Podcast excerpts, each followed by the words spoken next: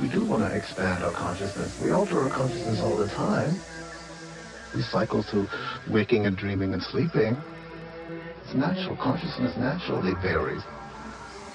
I mean, I took a consciousness expanding drug this morning. I had a cup of coffee. That was a psychoactive. That got my brain going. Probably more. Кейдж Бейкер. Книги.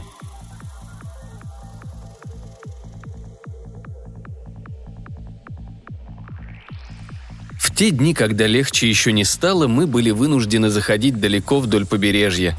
Тогда к нам еще не привыкли. Вообще-то, если подумать, вид у нас был жуткий. 30 трейлеров, набитых людьми из труппы, причем перепуганными и грязными людьми, которым пришлось пробираться через равнины из того места, где мы стояли лагерем, когда все рухнуло. Я, конечно, не помню, как все рухнуло, меня тогда еще не было. Мы переезжали с места на место и давали представления на манер старинных ярмарочных забав, чтобы люди знали, какая была жизнь в прежние времена. Сейчас-то все это кажется полной чушью, но тогда... Как там поется в песне?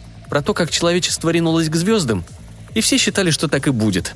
Дяди и тети создали труппу и устраивали представление, чтобы люди космической эры не забыли, что такое ткать полотна и лить свечи, когда полетят в свой космос. Наверное, это и есть ирония судьбы. А потом пришлось изменить программу представлений, потому что...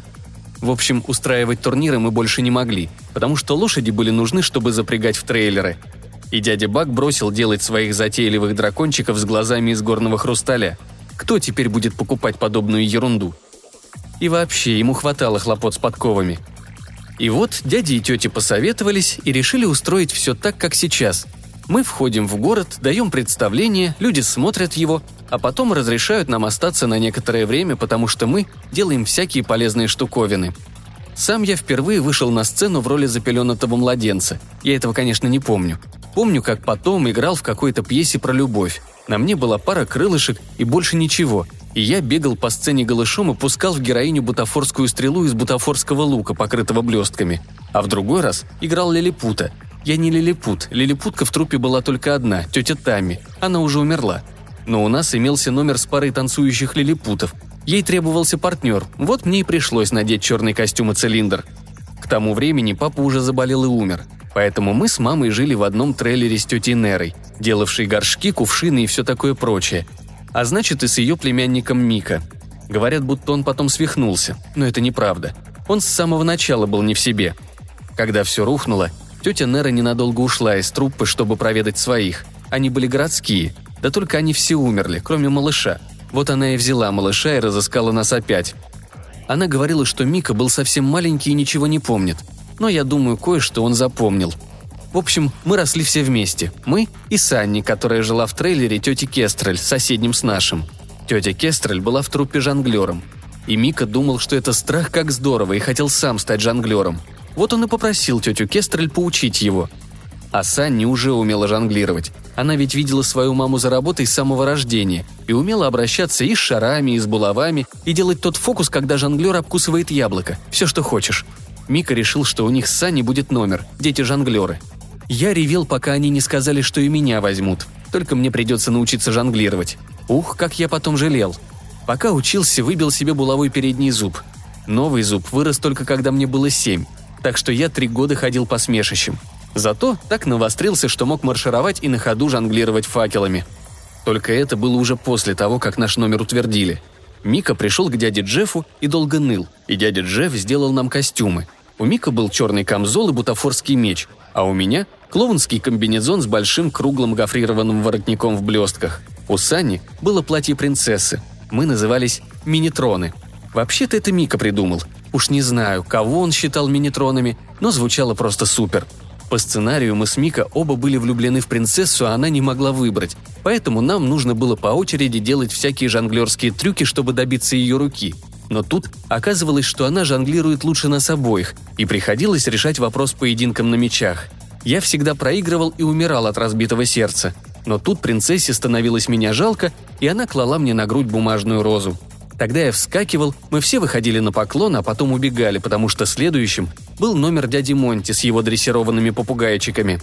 Когда мне исполнилось шесть, мы уже чувствовали себя опытными актерами и важничали перед другими детьми, потому что у нас был единственный детский номер. Мы исполняли его уже в шести городах. Это было в тот год, когда дядя и тетя решили, что нужно протащить трейлеры как можно дальше по побережью. Раньше, пока все не рухнуло. Там, на краю большой пустыни, находился крупный город. Даже если в нем почти не осталось людей, для которых стоило устраивать представление, там наверняка было полно разного полезного хлама. В город мы вошли нормально, никто даже не стрелял. Вообще-то это было удивительно, потому что, как выяснилось, там жили одни старики, а старики всегда палят в тебя почем зря, если у них есть ружья, а у этих ружья имелись. Еще удивительным было то, что город оказался громадным, по-настоящему громадным. Я все время ходил, запрокинув голову и таращился на все эти башни, уходившие прямо в небо. У некоторых даже крыши видно не было, терялась в тумане. Сплошные зеркала, стекло, арки, купола и сердитые каменные рожи, глядевшие вниз с огромной высоты. Но старики жили на побережье, потому что в городе чем дальше, тем больше было песка. Сюда заползала пустыня, с каждым годом отбирая понемногу. Вот почему все молодые ушли. Здесь ничего невозможно было выстроить. Старики остались. У них имелись большие запасы всяких консервов, и вообще им тут нравилось, потому что тепло – Правда, они сказали, что еды у них мало и делиться нечем. Дядя Бак объяснил им, что мы просим только разрешения войти в какую-нибудь пустую башню и отодрать там сколько получится медных труб, проводов и прочего, что можно увезти с собой. Старики подумали, что это не страшно. Они опустили ружья и позволили нам разбить лагерь. Тут выяснилось, что трупе придется давать дневное представление, потому что все старики рано ложились спать.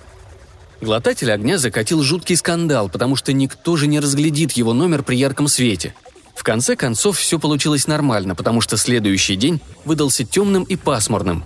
Вершин башен было совсем не видно. Нам вообще пришлось зажечь факелы по краям большой площадки, где мы установили сцену.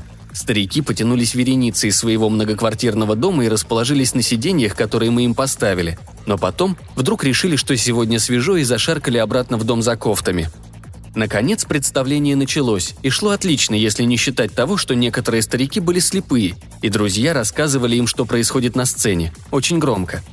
Им понравилась тетя Лулу и ее дрессированные собачки, и еще номер силача дяди Мэнни, тот, где он поднимает Volkswagen. Мы, дети, знали, что из машины выпотрошили все тяжелое вроде двигателя, но старики-то не знали. Они аплодировали дяде Дерри, мистическому магу. Хотя те, кто пересказывал происходящее слепым, проорали весь номер, и его пришлось страшно затянуть. Дядя Дерри вернулся за занавес, служивший вместо задника, бормоча что-то себе под нос и стал сворачивать самокрутку. «Ребята, публика сегодня просто зверская», — сказал он и зажег самокрутку от одного из факелов. «Следите за ритмом». Но мы-то были дети, так что пусть все взрослые в мире хоть оборутся, мы и ухом не поведем. Мы похватали бутафорские корзины и побежали на сцену. Мика шагал туда-сюда, махал мечом и выкрикивал свою роль про то, что он отважный и грозный капитанио. У меня была маленькая игрушечная гитара, и я бил по струнам и притворялся, будто гляжу на луну, и произносил свои слова про то, что я бедный дурачок, влюбленный в принцессу. Вышла Саня и станцевала свой принцессин танец. Потом мы жонглировали. Все шло как надо. Я чуть не сбился только один раз, когда на долю секунды взглянул на публику и увидел, как огни от моих факелов отражаются в стариковских очках, но ни одного факела я не уронил. А вот Мика, похоже, здорово завелся. Я заметил, как он свирепо таращится сквозь маску. Когда в конце у нас был поединок на мечах, он стукнул меня слишком сильно, как всегда, когда заводился. Так саданул по костяшкам, что я вслух сказал «Ой», но публика этого не расслышала – когда Намика такое находила, у него волосы чуть ли не дыбом вставали, и он становился как бешеный кот, скакал и шипел, и дрался по поводу и без повода. Иногда я потом спрашивал у него, в чем дело. Он только пожимал плечами и извинялся. А один раз и говорит, потому, мол, что жизнь – жуть какая скучная штука. Я все равно спел свою печальную песенку и умер от разбитого сердца. Мой комбинезон прошуршал по мостовой. Пф. Я почувствовал, как Сани подошла и положила мне на грудь розу. И, погроб не забуду, какая-то старушка закричала своему старику. «А теперь девочка дает ему розу!» А старик как заорет. «Чего? Какую дозу? Господи, Боб, розу!» Я как раз изображал мертвеца, но не мог сдержаться и захихикал. Мика и Сани поставили меня на ноги, мы поклонились и убежали. За сценой Мика и Сани тоже стали смеяться – мы прыгали и смеялись, и здорово мешали дяде Монти, которому нужно было выкатить на сцену всех своих попугаев с насестами. Когда мы наконец успокоились, Сани спросила. «А теперь что?»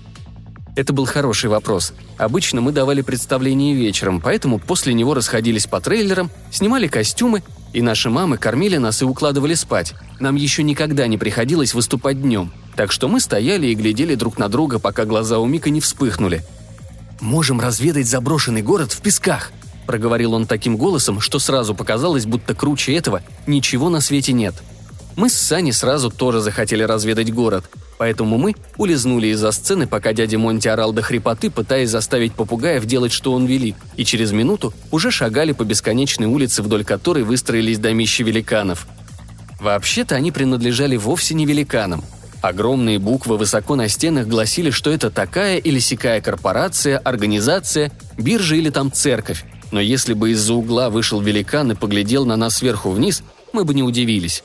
Вдоль боковых улиц дул ветер с моря. Песок шелестел и стлался перед нами по земле, словно привидение. Но кроме этого, было по-великански тихо. Только наши шажки отдавались в дверных проемах. Окна, по большей части, располагались высоко у нас над головой, и смотреть в них было особенно не на что. Мика, который брал меня на плечи и заставлял заглядывать внутрь, все твердил, что надеется увидеть за каким-нибудь письменным столом скелет в наушниках, но ничего такого мы не обнаружили – когда все рухнуло, люди гибли не настолько быстро. Мама говорила, что заболев, люди запирались дома и ждали, умрут они или нет. В общем, в конце концов, Мика стало скучно, и он затеял игру. Поднимался на крыльцо каждого встречного дома, стучал в дверь рукоятью меча и кричал «Народное ополчение, открывайте или мы войдем сами!»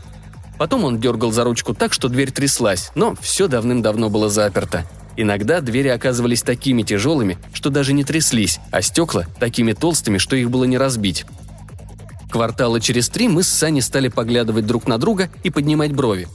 Ты ему скажешь, что хватит уже играть в эту игру, или мне сказать? И тут случилась странная штука. Одна из дверей медленно открылась внутрь.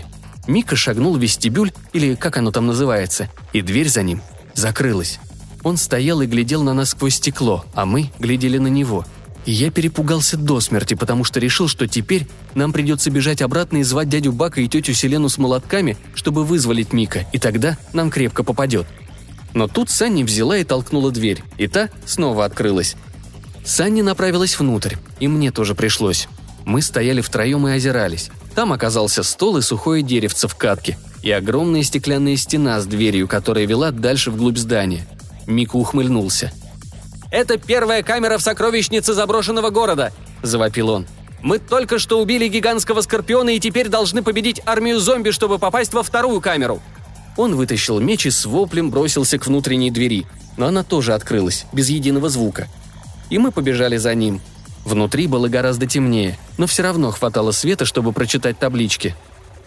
«Это библиотека», — сказала Санни. «У них тут были книжки». «Книжки?» – злорадно воскликнул Мика а у меня сердце так и заколотилось.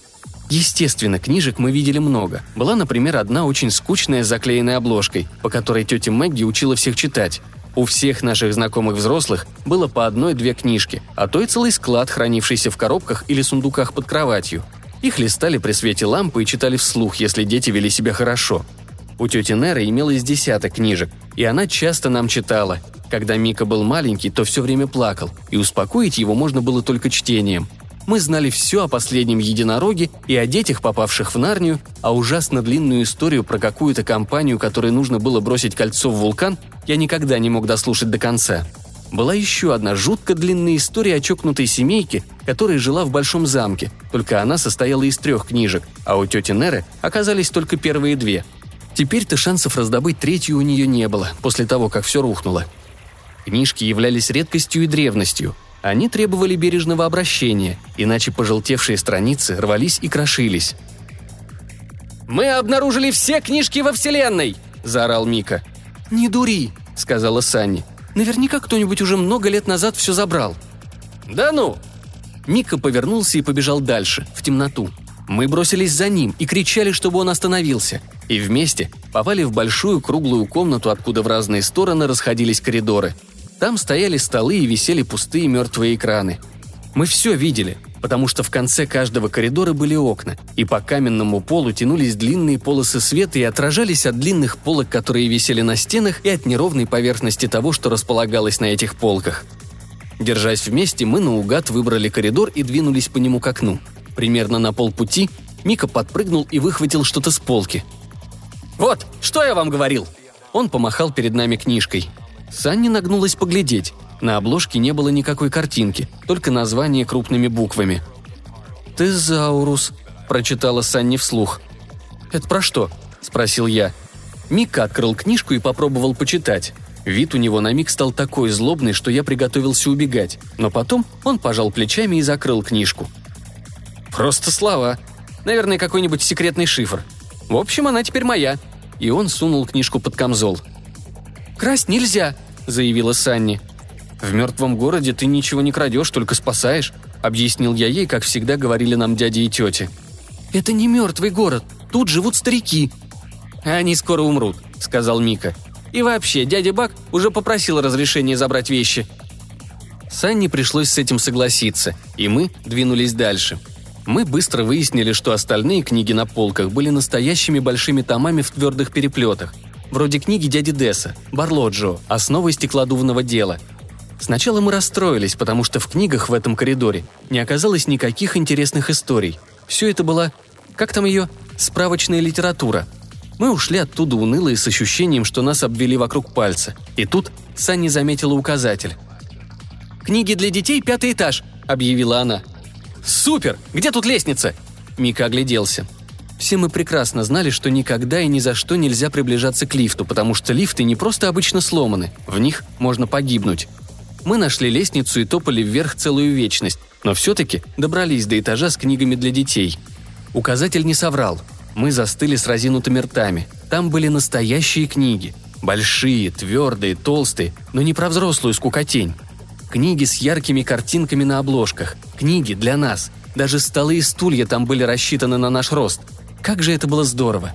Санни тихонько взвизгнула, кинулась вперед и схватила книгу с полки – это же Нарния! Глядите, с другими картинками!» «Повезло!» – кричал Мика, пританцовывая. «Вот повезло!» Я ничего не мог сказать, просто в голове не укладывалось. Все эти книги наши. По крайней мере, все, что мы могли унести с собой. Мика испустил боевой клич и помчался по проходу. Санни застыла у первой же полки и смотрела на книги, и вид у нее был чуть ли не больной. Я подошел поглядеть. «Слушай», – прошептала Санни, их тут миллионы. Как же выбрать? Нам нужно как можно больше историй». Она показывала на целый ряд книг с разноцветными названиями.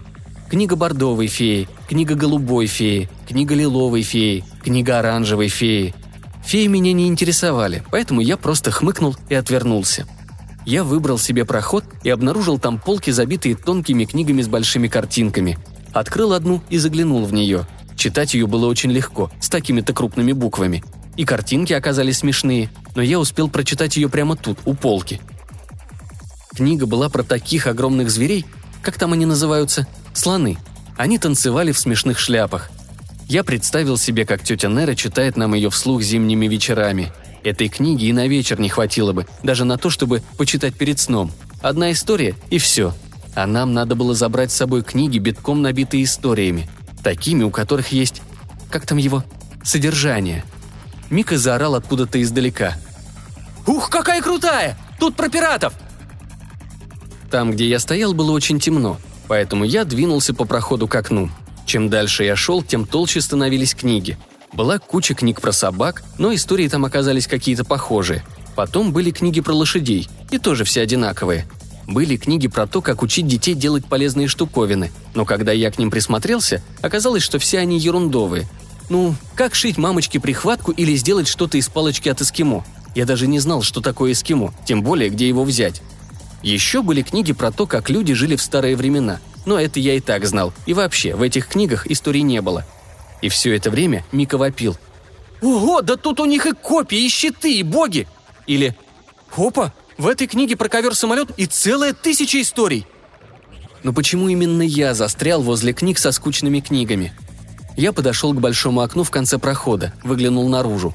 Туман, крыши, мрачный серый океан и попятился. Мне стало страшно, что я залез так высоко. И уже повернулся, чтобы убежать, как вдруг увидел самую большую книгу в мире. Честно, Она была в половину моего роста, в два раза больше, чем Барлоджио, основы стеклодувного дела, в красном кожаном переплете и на корешке у нее были золотые буквы. Я присел на корточки и медленно разобрал слова. Полное собрание приключений Астерикса из Галлии. Что такое приключение, я знал. Это слово было многообещающее. Я стянул книгу вниз. Это была не просто самая большая, но и самая тяжелая книга в мире, и положил ее на пол – когда я открыл ее, у меня дух захватило. Я нашел самую великую книгу в мире. В ней было полно цветных картинок, но и слова тоже были, много-много. Картинки изображали, как люди из этой истории говорят. Я впервые в жизни видел комикс. Мама иногда рассказывала про кино и телевидение, и я подумал, что эта книга, наверное, вроде них, говорящие картинки.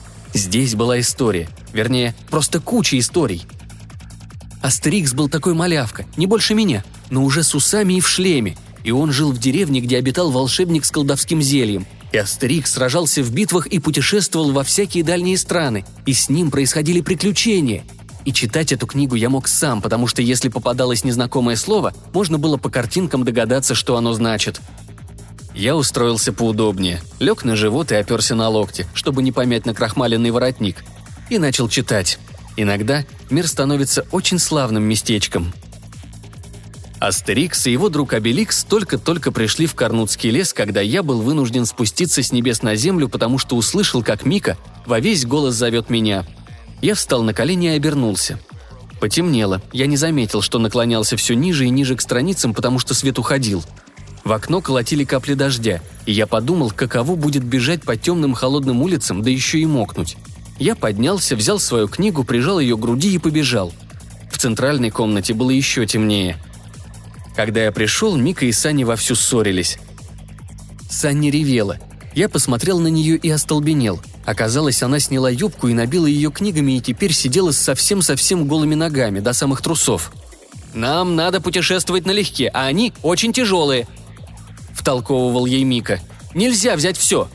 «Мы должны», – ответила она. Эти книги нам нужны!» Она встала и подняла юбку. Оттуда выпала книга оливковой феи. Я пригляделся и увидел, что Санни забрала все разноцветные книги. Мика сердито нагнулся, схватил книгу оливковой феи и уставился на нее. «Ерунда какая-то», — сказал он. «Кому нужна книга про оливковую фею?»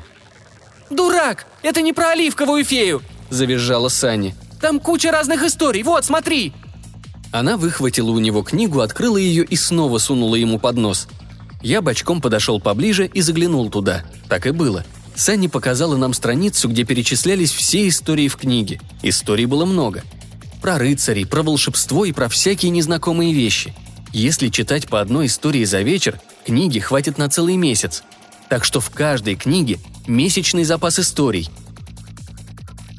Мика прищурился на страницу и, похоже, что-то решил – «Ладно», — согласился он.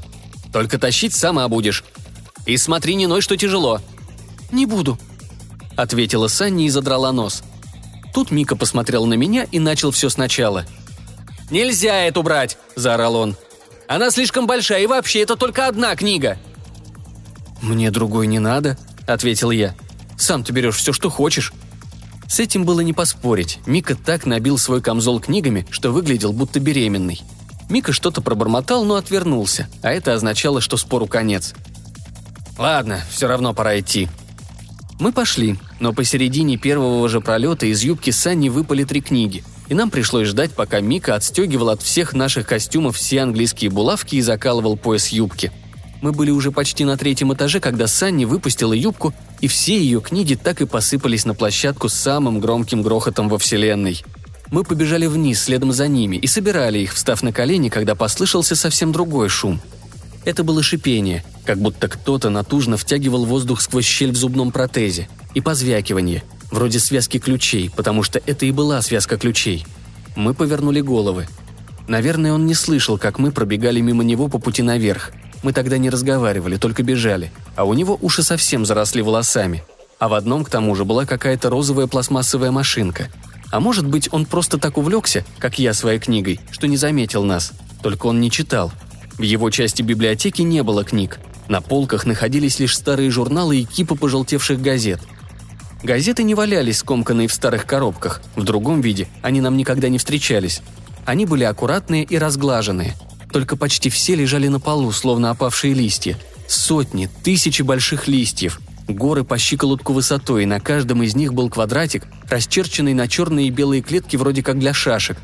И в белых квадратиках были напечатаны цифры и написаны карандашом какие-то слова. Тогда я не знал, что такое кроссворды, но старик ходил сюда много лет, наверное, с тех самых пор, как все рухнуло. И много лет перебирал все эти журналы и газеты. Выискивал все до единого кроссворды и все решал. Поднимаясь на ноги, он уронил огрызок карандаша и оскалился на нас, показав три коричневых зуба. Глаза за стеклами очков были такие огромные-преогромные, чересчур увеличенные линзами и полные безумной ярости. Старик двинулся к нам через груды газет быстро и легко, словно паук. «Варьё! Фёртовы гаденыши! Фёртовы воришки!» Санни завизжала, я тоже завизжал. Она быстро-быстро запихала в юбку все книги, до которых успела дотянуться, а я сгреб другие. Но мы все равно слишком долго возились. Старик поднял свою палку и опустил. Хрясь! Но с первого раза не попал. А потом Мика выхватил деревянный меч, приставил к груди старика и навалился на него. Старик с грохотом рухнул, по-прежнему размахивая палкой. Но упал он на бок и принялся молотить нас с такой быстротой, что просто не верилось. И так обезумел, что уже ничего не говорил, а просто вскрикивал, брызгая слюной. Когда я поднимался на ноги, он стукнул меня палкой по коленке. Меня прямо как огнем обожгло, и я ойкнул. Мика пнул старика и заорал. «Бежим!» Мы с Саней улепетывали со всех ног. Мигом пролетели по лестнице до самого низа и не останавливались, пока не оказались в последней комнате у дверей на улицу. «Мика остался наверху», — сказала Санни. Несколько мучительных мгновений я решал, стоит ли вернуться и поискать его — а когда наконец открыл рот, чтобы вызваться, мы увидели, что он бежит по лестнице к нам. «Ух, обошлось», — сказала Санни. Она завязала на подоле юбки узел, чтобы удобнее было нести, и уже взвалила ее на плечо и направилась к двери, когда Мика нас нагнал. Он сжимал в руках последнюю книгу, которую мы оставили на площадке. Это была книга «Сиреневой феи», и на обложке виднелись два-три пятна, похожие на кровь. «На, неси». Мика сунул книгу мне — я взял ее и обтер рукавом. Мы вышли следом за Санни. Я покосился на Мика. Меч у него тоже был в крови. Только протрусив за Санни под дождем два квартала, я собрался с силами, наклонился к Мика на бегу и спросил. «Ты его что, убил?» «Пришлось», — отозвался Мика. «Иначе было не отвязаться». До сегодня я не знаю, правда ли это. Он в любом случае так сказал бы. И не знаю, что я должен был ответить. Мы побежали дальше. И все. Дождь полил сильнее. Мика припустил вперед, нагнал Сани и отобрал ее тюк с книгами, а я отстал.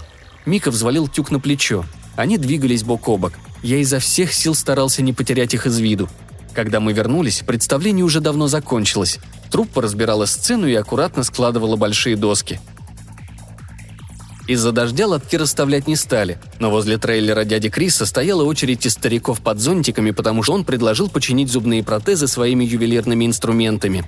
Мика провел нас стороной за трейлерами тети Селены, и там мы налетели на наших мам и тетю Неру. Они искали нас уже битый час и здорово сердились. Весь следующий день я места себе не находил от страха, что старики возьмут свои ружья и нападут на нас, но, похоже, никто не заметил, что тот старик погиб. Если он, конечно, действительно погиб. Еще я ужасно боялся, что тетя Кестрель и тетя Нера пойдут к остальным женщинам и скажут что-то вроде «Ах да, кстати, дети нашли библиотеку и спасли оттуда несколько книг.